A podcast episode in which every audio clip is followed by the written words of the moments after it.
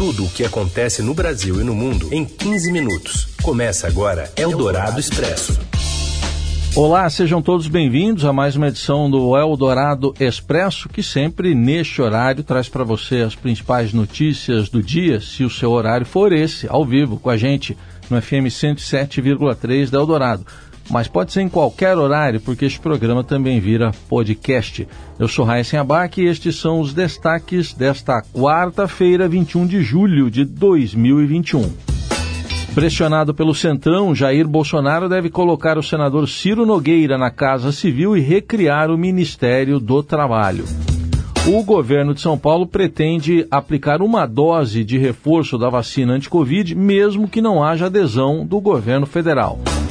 E ainda a tentativa de emagrecer o fundão eleitoral de 5 bilhões e 700 milhões de reais e a goleada do futebol feminino do Brasil na estreia na Olimpíada de Tóquio. É o Dourado Expresso. Tudo o que acontece no Brasil e no mundo em 15 minutos. Começamos o Eldorado Expresso falando da pressão sobre o presidente Bolsonaro que deve colocar Ciro Nogueira na Casa Civil e recriar a pasta do trabalho, que está lá no Ministério da Economia. Os detalhes chegam de Brasília com Vera Rosa. O presidente Jair Bolsonaro vai fazer uma reforma ministerial nos próximos dias, atendendo a pedidos do Centrão, que é aquele bloco de partidos que lhe dá sustentação no Congresso o presidente vai mudar o núcleo duro do governo. Ele vai tirar o general Luiz Eduardo Ramos da Casa Civil e, para o lugar de Ramos, entrará o senador Ciro Nogueira, que é presidente do Progressistas, partido mais importante do Centrão, Heisen. O senador Ciro Nogueira é um dos titulares da CPI da Covid no Senado. O presidente também vai mexer na Secretaria-Geral da Presidência, que hoje está nas mãos de Onix Lorenzoni, do DEM. Onix Lorenzoni deve ocupar o Ministério do Trabalho e Emprego. Esse ministério, Heimsen, como a gente sabe, está atualmente sob o guarda-chuva do Ministério da Pasta da Economia, que é comandada por Paulo Guedes. Mas há tempos também os aliados estão pedindo a divisão do Ministério da Economia. Então, recriando o Ministério do Trabalho e Emprego, o Onix passaria para lá. A ideia é que Ramos, nessa dança das cadeiras, Luiz Eduardo Ramos passe para a Secretaria-Geral e Onix vá para esse Ministério do Trabalho e Emprego que deve ser recriado. Tudo isso para o presidente obter apoio no Congresso nesse momento em que ele está enfrentando muitas dificuldades, um momento de maior fragilidade política, é, acuado pela CPI da Covid, enfrentando protestos de rua e vários pedidos de impeachment. E o presidente Jair Bolsonaro afirmou que seria forçado a sancionar o fundo eleitoral aprovado pelo Congresso caso o valor previsto por meio da lei de diretrizes orçamentárias fosse da ordem de 3 bilhões de reais. Isso significaria, na prática, um aumento de 50% sobre os 2 bilhões liberados em 2020, volume bem acima da inflação, que é o critério de reajuste defendido pelo próprio presidente. Bolsonaro prometeu ontem que vetaria o fundão de 5 bilhões e 700 milhões de reais aprovado pelo parlamento. Nas redes sociais, representantes da base aliada do governo foram criticados por terem votado favoravelmente ao reajuste de 3 bi e 700 na verba sobre o fundo de 2020. O recurso é destinado a financiar campanhas eleitorais e se soma ao repasse do fundo partidário usado no custeio, no custeio cotidiano das legendas. Cálculos feitos por técnicos do Congresso apontam que o valor do fundão, baseado na correção inflacionária, seria de 2 bilhões e 200 milhões de reais, ante os 2 bilhões que foram autorizados aos partidos nas eleições municipais de 2020. Ou seja, o reajuste inflacionário resultaria ainda em valor bem abaixo dos cerca de 3 bilhões citados pelo presidente. Eldorado Expresso. E o vice-presidente da Câmara, deputado Marcelo Ramos, diz que há chances de Jair Bolsonaro avançar sobre a democracia se a Câmara não colocar limites. Os detalhes chegam de Brasília com Camila Turtelli. O vice-presidente da Câmara, que também é o vice-presidente do Congresso, o deputado Marcelo Ramos, do PL do Amazonas, ele entrou num embate direto com o presidente da República, Jair Bolsonaro, nesta semana. Essa crise entre os dois foi agravada depois da votação da Lei de Diretrizes Orçamentárias que aprovou o fundão turbinado para financiar as eleições de 5,7 bilhões o Marcelo Ramos ele presidiu a sessão do Congresso em que esse projeto passou. E o presidente da República, Bolsonaro, culpou Marcelo Ramos por essa aprovação, porque ele estava presidindo. Marcelo Ramos não gostou nada disso e potencializou as críticas dele ao governo. Ele já fazia algumas críticas ao governo do Bolsonaro, agora ele subiu muito mais o tom. Ele pediu para ter acesso, ele fez um pedido oficial para o presidente da Câmara, Arthur Lira, que é um aliado do Bolsonaro, ele pediu para ter acesso ao inteiro teor de todos os pedidos de impeachment contra o Bolsonaro que existem na Câmara, que já chegam aí a 130 pedidos. Ele recebeu até agora aquele super pedido, né, que foi feito por diversos partidos, representantes da sociedade civil, começou a analisar o super pedido e dá sinais aí de já ver indícios de impeachment nesse pedido, principalmente ali no que fala sobre Bolsonaro fazer ameaça à realização de eleições quando ele fala ali sobre o voto impresso. Algo que está previsto na lei do impeachment é se o presidente ameaça a livre realização das eleições no país. Eldorado Expresso. O governo de São Paulo deve aplicar a dose de reforço da vacina contra a Covid a partir de janeiro de 2022, independentemente da adesão do governo federal à iniciativa. Para isso, o secretário estadual da Saúde, Jean Gorenstein, invoca a prerrogativa de autonomia que o Supremo Tribunal Federal deu a estados e municípios em medidas contra a pandemia. Em entrevista à Rádio Eldorado, ele disse que o programa, com previsão de início em 17 de janeiro, será realizado pelo Sistema Único de Saúde. É um programa estadual. Nós imaginamos que isso seja acompanhado por outros estados e até pelo próprio programa nacional uma vez que terá um cunho hoje científico bastante robusto que dará respaldo às nossas ações. Nós seguimos essa prerrogativa de garantir, desde que isso seja levado, entregue para o Sistema Único de Saúde de forma absolutamente gratuita para os brasileiros que residem aqui em São Paulo.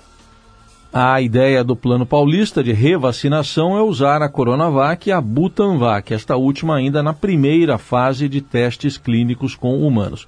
Jean Gorenstein explicou que estudos ainda vão determinar se as pessoas que receberam outras vacinas também poderão receber os imunizantes produzidos pelo Instituto Butantan.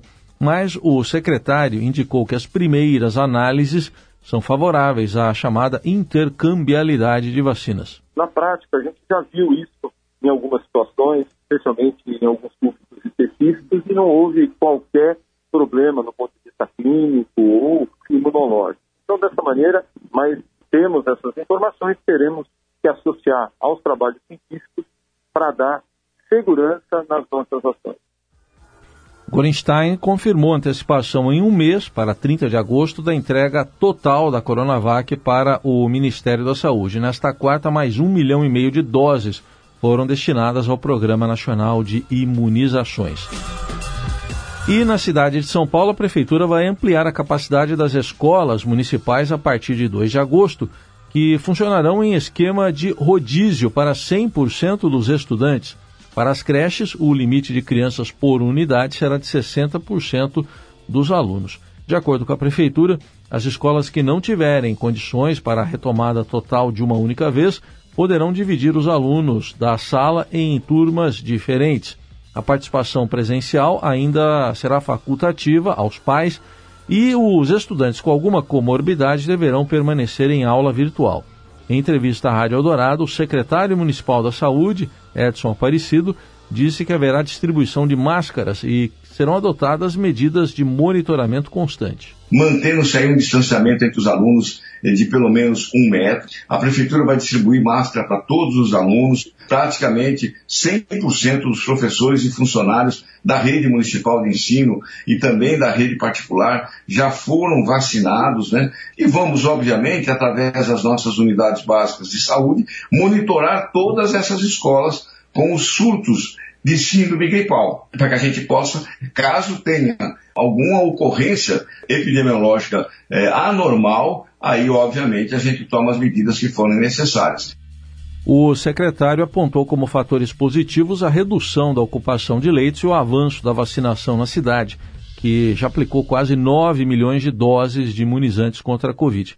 Apesar disso, Edson Aparecido ressaltou que é preciso manter alguns cuidados diante da confirmação de oito casos da variante Delta do coronavírus na cidade. Os infectados não viajaram nem tiveram contato com viajantes, o que já configura uma transmissão comunitária da doença. Por isso, a Prefeitura mantém barreiras sanitárias em aeroportos e terminais rodoviários e faz testagem de sequenciamento genético para detectar a circulação da nova cepa. Não baixarmos a guarda. A pandemia continua, né? continua internando, continua é, levando pessoas a óbitos em todo o país e também na cidade. Então, além da vacinação, não fazer aglomeração desnecessária, usar corretamente o uso da máscara, isso são coisas fundamentais. Agora, sem dúvida nenhuma, nós estamos no momento, avançamos no sentido do controle da pandemia. Quer queira, no número de leitos ocupados, quer queira naquilo que é absolutamente imprescindível, fundamental, que é a vacinação. Você ouve Eldorado Expresso. Ao menos 25 pessoas morreram na China, 12 delas no metrô de Zhengzhou, devido às chuvas torrenciais que as autoridades meteorológicas do país dizem ser as mais fortes em mil anos ainda há sete desaparecidos, segundo o balanço divulgado nesta quarta. E aí, autoridades dizem que mais de 500 pessoas foram resgatadas da linha do metrô que inundou. Imagens publicadas em redes sociais mostram os passageiros imersos dentro dos vagões com água na altura do peito e estações que viraram rios. E um passageiro contou numa rede social que equipes de emergência abriram o teto do vagão para retirar um a um os passageiros. E há imagens também mostrando uma pessoa sentada no teto de um vagão parcialmente submerso dentro de um túnel. Mais de 617 milímetros de chuva caíram entre sábado e ontem em Zhengzhou, quase o equivalente à, à sua média anual de 640 milímetros.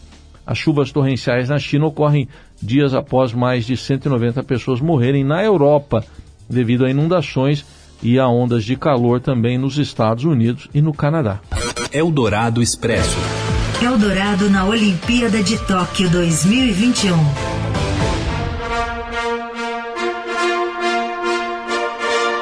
O Brasil estreia com vitória no futebol olímpico feminino em Tóquio. As informações chegam do Japão com o nosso enviado Paulo Fávero. Boa tarde, Heisen, e boa madrugada para quem está aqui no Japão, né? O Brasil iniciou sua participação nos Jogos Olímpicos com o pé direito, ou melhor, com o pé esquerdo da Marta, que brilhou na vitória por 5 a 0 da seleção feminina de futebol sobre a China. Quem acordou cedo viu uma equipe competitiva que tem totais condições de chegar longe. Mas o dia não foi só de alegria aqui em Tóquio. O tenista Bruno Soares foi cortado da delegação por causa de uma apendicite. Com isso, ele não vai mais poder disputar a competição de duplas e as chances de pódio do país diminuíram sensivelmente. De qualquer forma, seu parceiro Marcelo Melo tratou de montar uma dupla às pressas e vai tentar chegar longe ao lado de Marcelo Demolier. Um abraço a todos, sayonara! Ainda falando de esportes ou de caso de polícia, dependendo do ponto de vista, delegação do Boca Juniors passou mais de 12 horas em uma delegacia em Belo Horizonte após um tumulto, uma briga generalizada ao final da partida ontem contra o Atlético Mineiro pelas oitavas de final da Libertadores da América. E depois dessas mais de 12 horas de depoimento, integrantes aí do Boca Juniors, incluindo jogadores, comissão técnica e também do Atlético Mineiro, foram ouvidos sobre a briga generalizada após a partida na Libertadores. Ninguém foi detido.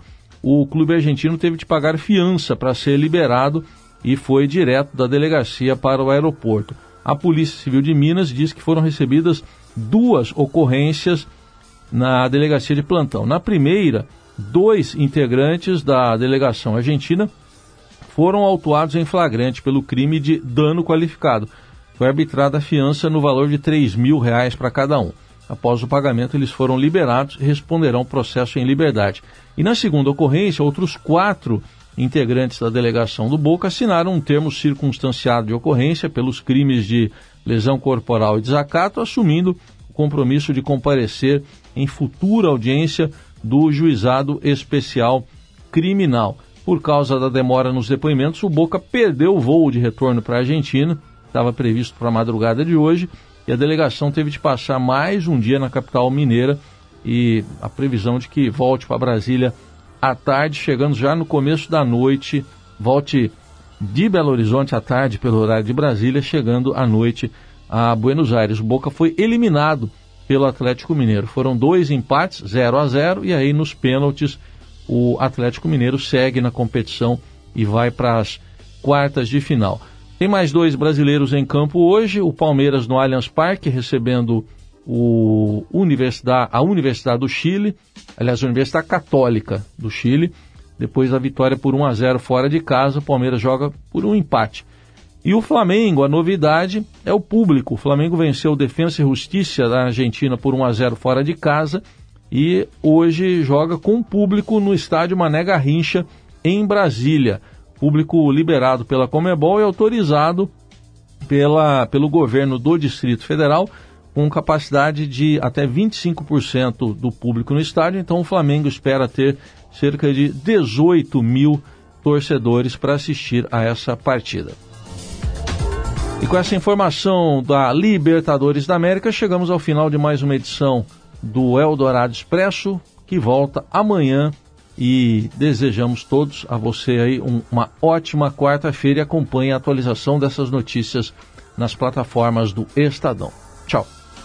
Você ouviu Eldorado Expresso tudo o que acontece no Brasil e no mundo em 15 minutos.